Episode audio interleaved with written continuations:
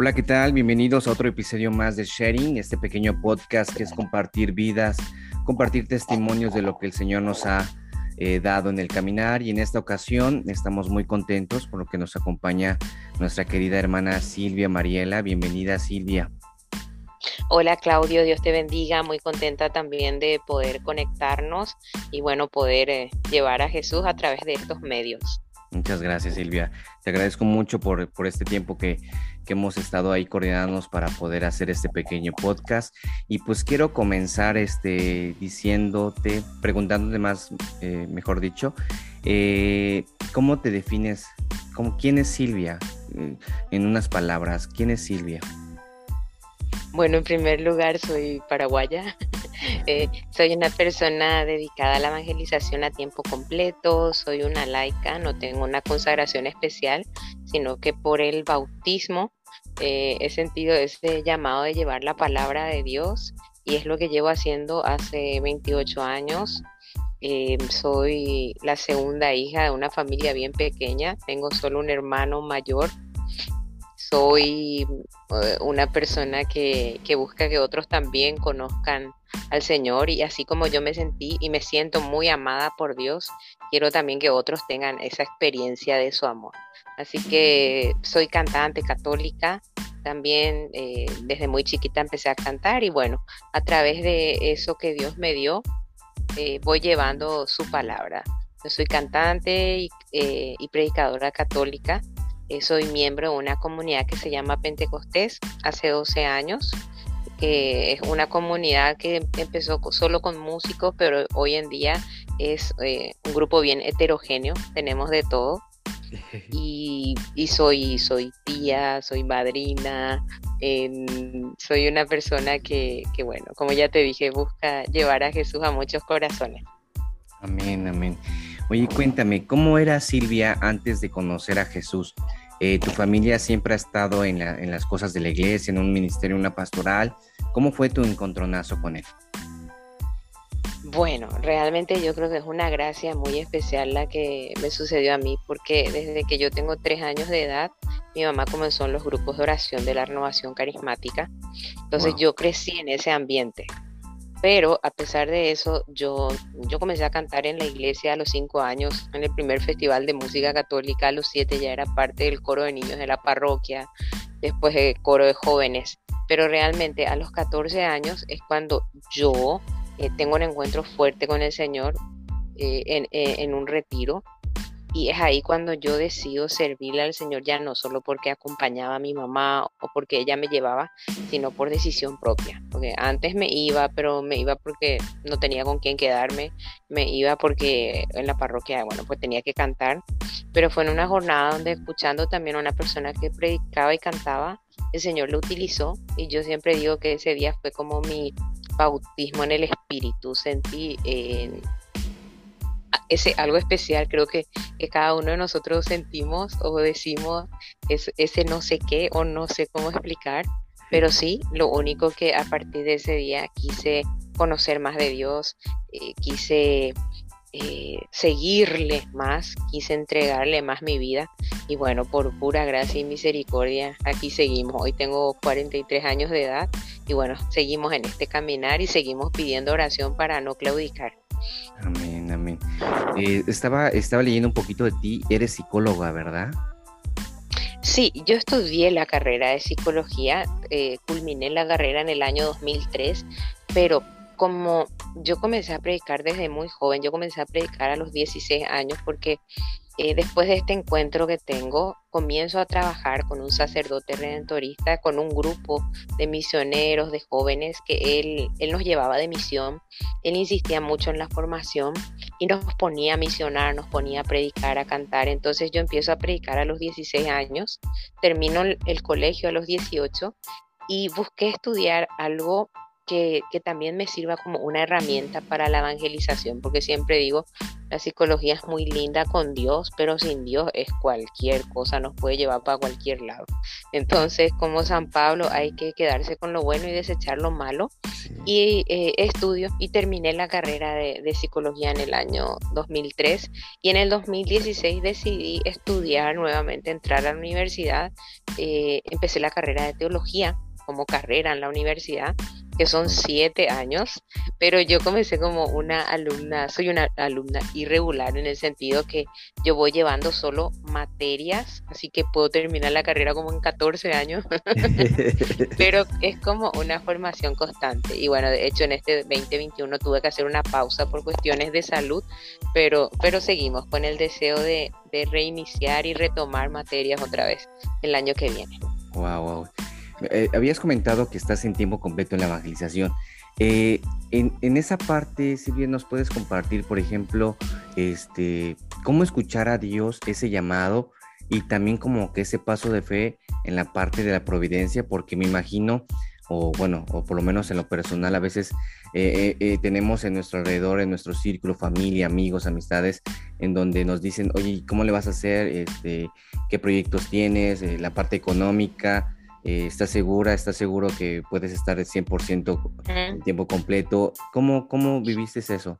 ¿Cómo estás viviendo también? Sí. En primer lugar, yo creo que las cosas Dios las va confirmando y las cosas inclusive sin que uno las busque. Porque yo no yo voy a ser evangelizadora a tiempo completo o yo me voy a dedicar solo a esto. De hecho, por eso también estaba estudiando, ¿verdad? Para sí. así por la eh, y, si quiere predicar, bueno, o si quiere, yo digo, hay gente que, por ejemplo, eh, canta, canta y ejecuta el... ¿Se escucha? ¿Se escucha bien? ¿Sigo bien? Sí, sí, sí. Eh, por ejemplo, alguien que toca la guitarra, puede enseñar también guitarra, ¿no? Y tener como una entrada, un medio también de, de un sustento. Entonces esto hay que discernirlo bien, como bien lo dijiste al comienzo, pero Dios cuando es de Dios, Él lo va confirmando y él te va mostrando, ¿verdad? Eh, entonces me, he encontrado con jóvenes que de repente dicen, yo me quiero dedicar solo a, las cosas de Dios y bueno, quiere dejar el estudio, ya no quiere estudiar en la universidad, ya no quiere... Dios, Dios no quiere gente mediocre, ¿no? Dios eh, nos va capacitando, yo sé que Dios llamó a pescadores, pero Dios quiere también que nosotros nos vayamos formando y de acuerdo a esos talentos, Él nos va a ir utilizando como más convenga, ¿verdad? Y donde, donde Él vea que nosotros somos eh, necesarios. No sé si me... Eh, Amén. No, no, súper bien, súper bien, hermano. Y pregúntame si no fui tan clara. No, no, estuvo bien. Eh, yo, yo te conocí, la primera vez te, te, vi en unos encuentros aquí en México, de parte de la renovación carismática. El último que recuerdo fue en un en, que es donde estuviste Marco López. De hecho, fueron varios. fue en el jubileo. Eh, también estaba viendo que eres muy activa en esa parte de la renovación y que fuiste también parte de la Secretaría Nacional de la Renovación de Paraguay, ¿no? Y también algo del CONCLAT o de la Secretaría Latinoamericana. Sí. ¿Nos puedes compartir esa, esa experiencia? Sí, eh, yo comencé a trabajar en la renovación carismática, eh, como ya les decía, comencé muy chiquita, bueno, después comencé a trabajar en el Ministerio de Niños. Nosotros tenemos aquí una casa de oración de la renovación carismática en la Arquidiócesis de Asunción, eh, que es la capital donde yo vivo.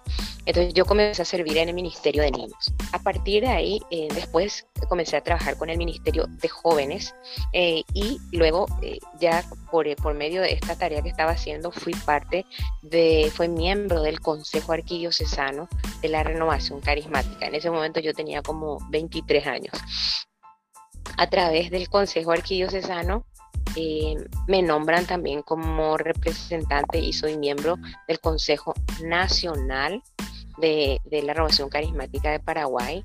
Y dentro de ese Consejo Nacional, eh, la labor que yo tenía, o sea, mi, digamos, yo era parte del miembro del Comité Ejecutivo y secretaria eh, por dos periodos, que esos son seis años. Y haciendo esta labor con el Ministerio de Jóvenes, es que también me nombran eh, eh, miembro de la primera Secretaría Latinoamericana de Jóvenes. Fue la primera, eh, eso fue en Bolivia, cuando, cuando va surgiendo todo en el en el 2003 ya fue nuestro primer ECLAJU eh, en Costa Rica, me acuerdo. Y bueno, en la Secretaría Latinoamericana de Jóvenes tuve dos periodos que fueron ocho años. Estuve ahí hasta el 2010 y ya después, eh, como siempre, dando la posta a los que, gracias a Dios, continúan y hoy sigue la Secretaría de Jóvenes. Pero esa fue mi labor dentro de la renovación carismática y hoy sigo como un miembro más, ya sin ningún cargo ni título, pero eh, como miembro del movimiento. Sí, es donde fueron la primera generación, digámoslo así, con Pacho Bermeo. ¿verdad?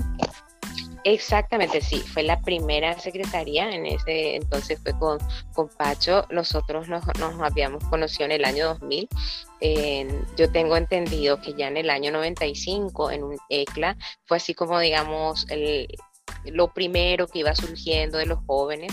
En el año 99 fue el primer, el primer ECLAJU que fue en Paraguay, en Ciudad del Este. Eh, fue mi primera participación también eh, como Ministerio de Música, animé todo el ECLA y en el año 2000 participó de otro ECLA que era el ECLA General. Y ahí nos invitaron a todos los jóvenes presentes, que no sé, éramos unos 40 o 30, no me acuerdo, pero eh, se iba ya gestando, ¿verdad? E, esa idea de hacer algo con los jóvenes.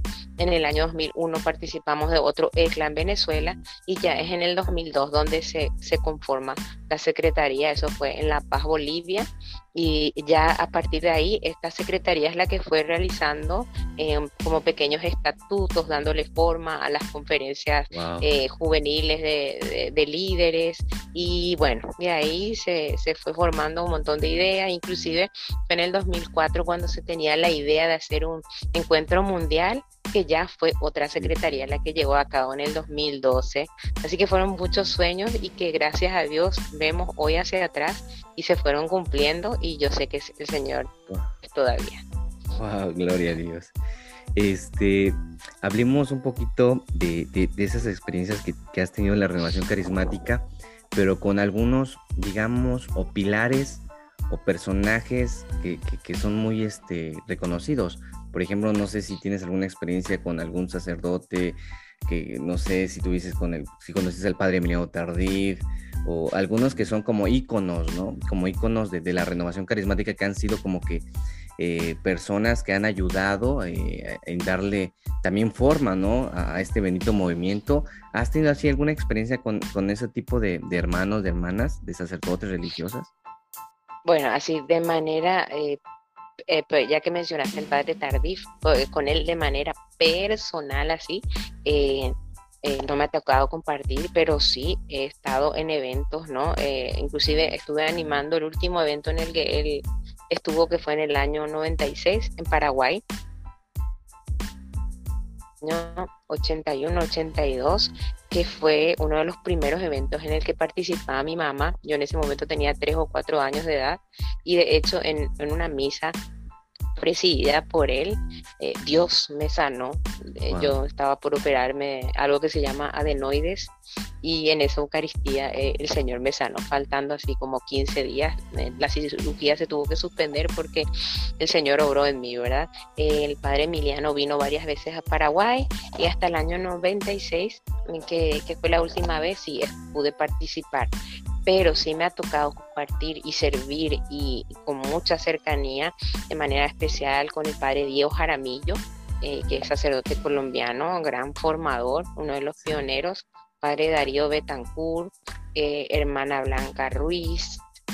Eh, después también estuve con el padre Tomás Fobres y que, que, así que voy recordando, ¿verdad? Algunos aquí de este sector. Conocí al padre Segundo Cano de Panamá, eh, conocí al padre República Dominicana que es Benito, Benito Juárez, que hay muchos libros de él.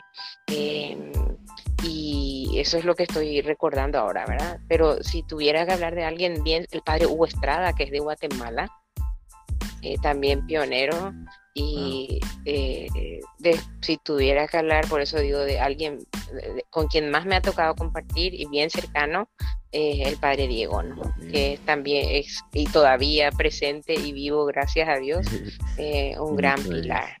Ok, wow. Gracias, Silvia. Este, regresando a un punto en la parte de la música, eh, ¿tú cómo compones un, canto? Eh, ¿Tienes algún proceso de lo que te ha pasado de lo que ves? ¿cómo, cómo, cómo, es la parte musical? Primero es la parte este, de la letra o después ya viene la, la parte del sonido. ¿Cómo, ¿Cómo tú compones, Silvia? Bueno, yo siempre digo que yo no soy de las personas a quienes les fluye la música, porque yo conozco gente que, que sé yo, hasta soñando escribe, ¿verdad? Eh, no, yo me tendría que sentar. Eh, cuando me dispongo a escribir, bueno, lo primero que hago es orar, pedirle a Dios y al Espíritu Santo que me, que me ayude.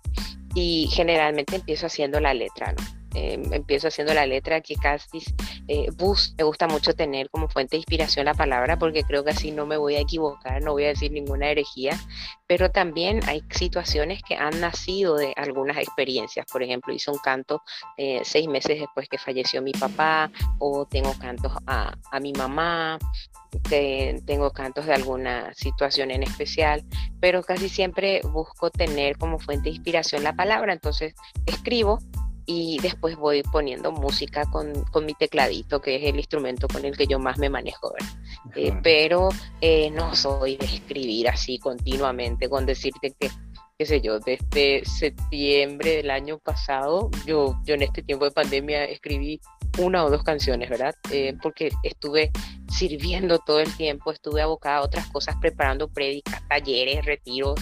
Entonces, bueno, eh, estuve más centrada en eso, además de un tiempo de, de enfermedad, tanto de mi mamá como la mía, que fueron un montón de cosas. Escribir música lo hago de esa manera. Oración, eh, palabra de Dios, letra y después le, le pongo la música. Wow, wow. Este, me gustaría que si, nos podrías compartir, fíjate, bueno, yo sí soy un seguidor tuyo, este, y, en esa parte de, Instagram, no sé si lo haces en Facebook, donde tienes como un apartado de compartiendo la vida, que creo que surge por la parte de, en cuestión de la enfermedad. Que, ¿cómo, surgió esa, esa, esa, inspiración, esa idea? Eh, ¿cómo, ¿Qué te ha parecido? Este, ya llevamos varios días en ese compartir de la vida. ¿Nos puedes compartir de ello? Sí, eh, el año pasado, eh, o sea, en el año 2020, porque no sé cuándo se escuchará este podcast, en el año 2020, en julio, diagnosticaron cáncer a mi mamá, cáncer entre el recto y el colon. Eh, ella comenzó un tratamiento de quimioterapia, de radioterapia, para que se contextualicen un poco en mi casa, en la casa en la que yo vivo. Vivimos mi mamá y yo, las dos solas. Mi, papá ya falleció hace 12 años, mi hermano está casado, vive a 15 cuadras de mi casa, tiene sus hijos, ya tiene una nieta. Entonces en mi casa vivimos ella y yo, yo a servir, siempre sirviéndole al Señor, eh, entonces, en plena pandemia le diagnostican cáncer. Ella comienza con todo el tratamiento, comenzamos con médicos aquí allá. Ella tenía que someterse a una cirugía muy grande. Eh, y eso fue en julio. Tres meses después, ella termina su tratamiento el 14 de octubre, eh, preparándose para una cirugía que iba a ser en enero. Pero el 21 de octubre del 2020 me diagnostican cáncer de mama a mí. Entonces yo empiezo con el mismo tratamiento. Yo he pasado por quimioterapia, radioterapia, eh, por dos cirugías, una que fue en el mes de mayo, otra que fue ahora en el primero de noviembre. Estoy y eh, bueno, he pasado por todo ese proceso, la caída del pelo, los malestares, eh, pero cuando me diagnostican recién el cáncer, yo, yo, yo siempre quiero que, que la gente conozca a ese Dios que es amor, que sostiene, que levanta, que acompaña y que, que yo lo siento en mi vida a cada instante, a cada momento y que no me suelta.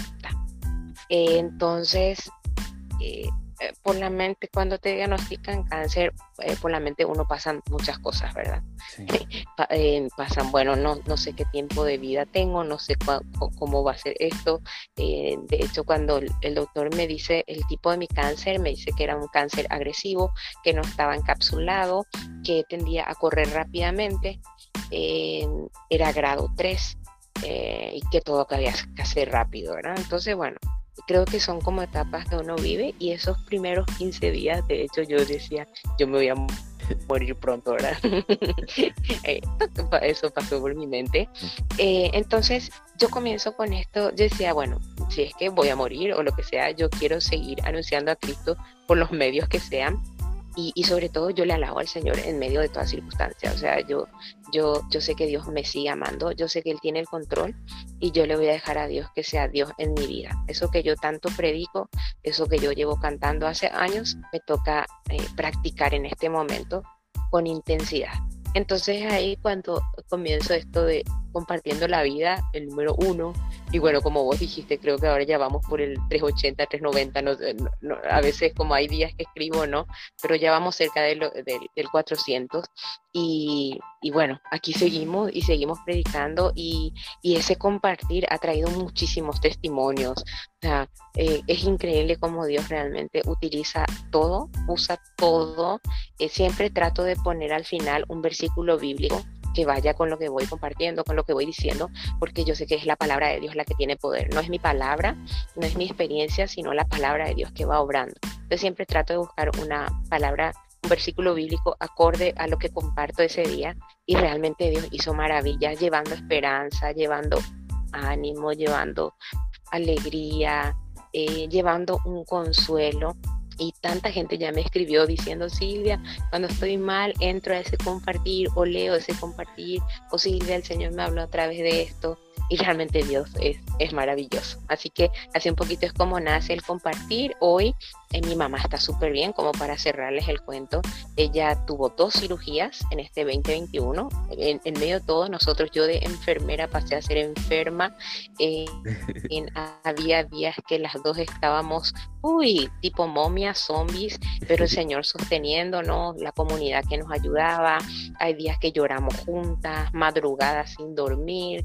Eh, ahora ella cuidándome, ahora ella es mi enfermera estos días, entonces es increíble cómo Dios se manifiesta, ¿verdad? Eh, ella está muy bien, ella ahora tiene controles cada tres meses, yo tuve una cirugía muy grande ahora, pero mi próximo control es a fines de diciembre, me siento muy bien, realmente yo me siento sana, pero como todo paciente oncológico, eh, esto es un mínimo de, de cinco años, te dicen, ¿no? Y hay que hacerse controles cada tres meses, pero vamos llevando muy bien todo gracias al Señor y gracias a las oraciones de tanta gente que yo, eso es inmedible. Sí, sí, hay mucha gente que está orando por ti, por tu familia y hay algo que también reconozco de ti, es que no pierdes la sonrisa, Silvia. En todas tus fotos, has subido fotos sin pelo, has subido fotos con tu mamá, eso provoca mucho más, o sea, aunque no escribas nada, con solamente las imágenes que subes, proyectas tanta paz, tanta confianza, tanta seguridad, como tú dijiste, que Dios tiene el control, eso lo proyectas muy bien y, eso también este, se ha cumplido bajo esa intención de, compartir en los momentos difíciles, alabando a Dios y, y eso se reconoce, Silvia. De verdad agradezco este momento de compartir, por abrir tu corazón con nosotros. Este, y deseamos, como decíamos al principio, que esto sirva para que los demás se encuentren más, se acerquen más a Jesús y que esto sea como una edificación más en, nuestra fe, escuchando testimonios como los tuyos, como de otros hermanos, eso ayuda muchísimo. Bien dicen que la palabra toca, pero el testimonio arrastra y tú eres un gran ejemplo, Silvia, y me, me siento muy contento de tenerte acá. Seguimos orando por tu familia y me gustaría que termináramos con algunas palabras que tú quisieras decirles eh, a algunas hermanas, hermanos que tal vez están pasando por una situación en, pandemia eh, de decesos familiares, de diagnósticos de tal vez de cáncer, de, de otras enfermedades. En esa parte, ¿tú qué le dirías a esas hermanas, hermanos, aprovechando este momento para finalizar con broche de oro? Sí, yo quiero invitarles sobre todas las cosas, algo que a mí me ha ayudado cuando la gente me pregunta, bueno, ¿de dónde sale esa fe? ¿De dónde sale esa fuerza? Hay algo que desde pequeñita, tanto en mi casa como con el sacerdote con el que yo me formé, insistía mucho en escuchar predicaciones, en leer la Biblia. Y la fe nace de escuchar la predicación. Y hay algo que yo, desde que tengo escuchando predicaciones, yo voy a retiros de formación, vuelvo a escuchar las predicaciones y yo soy testigo realmente la fe nace de la predicación, porque en la medida que uno conoce la palabra de Dios, eh, aquello que vivió Abraham, aquello que vivió Moisés, aquello que vivió Jacob, aquello que vivió Saulo, aquello que vivió Daniel, o sea, yo también soy parte de la palabra de Dios, ha ido poniendo mi confianza, confianza, confianza, confianza, de que ese Dios que abrió el mar en dos, de que ese Dios que hizo brotar agua de la roca, de que ese Dios que hizo maravillas en la vida de una Isabel, en la vida de una Rebeca, en la vida de una Judith, Dios también hace maravillas en mi vida. Entonces, sobre todo, yo quiero invitarles a llenarse de la palabra de Dios, a leer la palabra de Dios, a escuchar predicaciones y a Dios que sea Dios en sus vidas. Dios es Dios y Dios sabe lo que más nos conviene y Dios sabe eh, lo que es mejor para cada uno de nosotros.